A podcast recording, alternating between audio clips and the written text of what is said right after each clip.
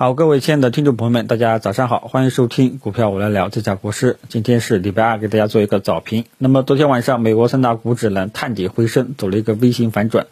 道琼斯指数呢，呃，这个期指啊，道琼斯期指呢是一个探底回升式的一个光头实体中阳线。那么这种形态的话，我们认为是一个短期的这个下跌啊，得到了止跌，而且呢，由于它 K 线形态呢是一个光头阳线，说明今天呢还有一定的上涨空间。啊，那么从技术定性的话呢，可以认为是回调暂时止跌，后市有上涨的预期。但是这个预期呢，空间往往不会特别的大，因为以前跟大家讲过，就是说连续下跌之后首次反弹，它的空间往往不会太理想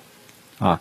所以呢，就是呃，道琼斯期指呢，我们只能认为它是一个暂时止跌的这样一个迹象啊。那么这样的话呢，咱们 A 股的开盘情绪呢，应该没有什么太大的问题。啊，那么美股和这个 A 股的关系呢？呃，我昨天呢已经跟大家讲过了啊，我觉得更多的还是影响 A 股的开盘情绪，短期的一个影响啊。只要没有全球系统性风险啊，没有全球系统性风险的话呢，美股对 A 股的影响更多的是短期的啊，然后开盘的这种情绪的影响啊，你自己可以回顾一下嘛。这个整个二零一六年以来，咱们沪指一直是在两千九、三千点来回徘徊。那么从二零一六年到现在这个位置，啊，那么道琼斯是什么样状态？大家自己去对比一下就知道了啊。不可能说这个美股跌，咱们 A 股也跌啊，除非这种是系统全球系统性风险啊。没有全球系统性风险的话呢，基本上都是各自。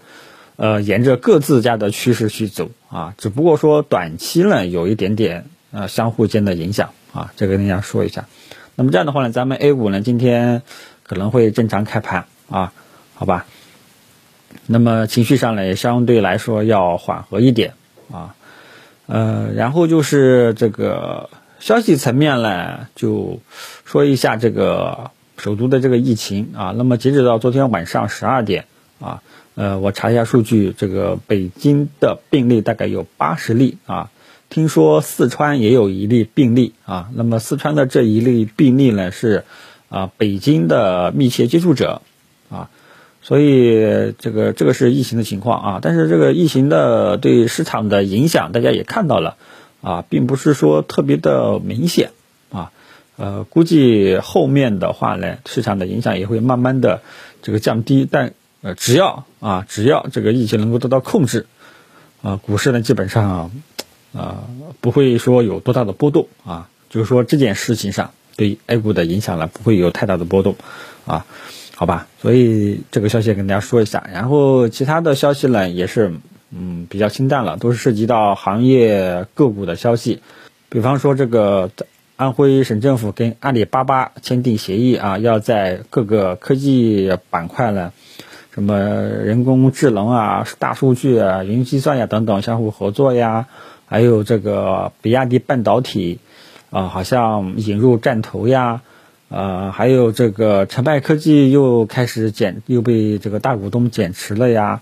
啊，等等，这些都是呃行业其他板块消息啊，就不展开说了。所以国内的消息层面呢，整体上也是比较清淡啊。那么作为技术派投资者呢，没有消息那就是好消息。最后说一下咱们 A 股的情况吧。啊，A 股呢，大家都知道，昨天呢整体是一个冲高回落的一种态势。啊，其中呢，呃，很多板块都是以收跌为主。啊，因为我扫了一下跌幅榜靠前的一些题材板块指数，基本上都还有下跌的预期的。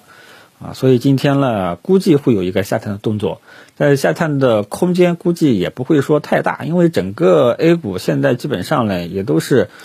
呃，反复的这种行情啊，整个 A 股的几大大盘指数都还在上升通道过程当中。大家呢，只要记住，只要这个上升通道没有被破坏啊，我觉得指数没有什么太大的问题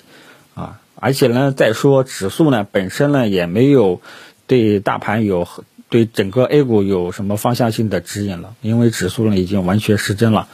啊。那么市场还是结构性的一些机会，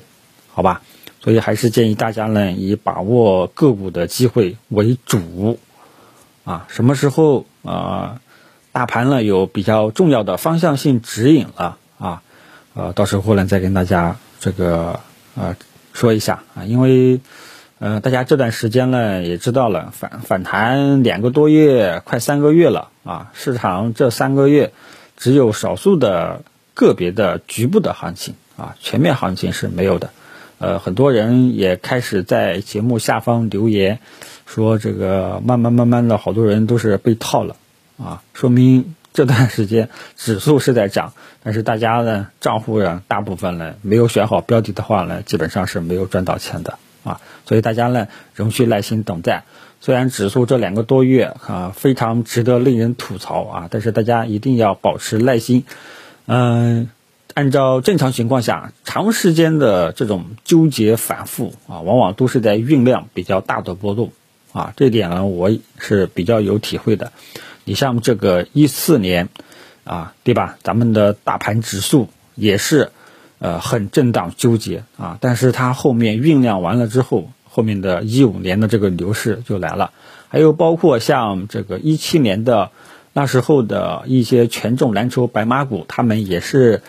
在涨上涨之前也是这种纠结状态，后面也都起来了啊，所以呢，呃，大家一定要注意，就是吐槽归吐槽啊，你还是得保持足够的投资成熟的投资心态去面对当前整个市场这种纠结反复的状态啊，一旦这种状态达到临界点了，往往就有比较大的波动了啊。如果说想做趋势性机会的朋友呢，建议你等到本月月底，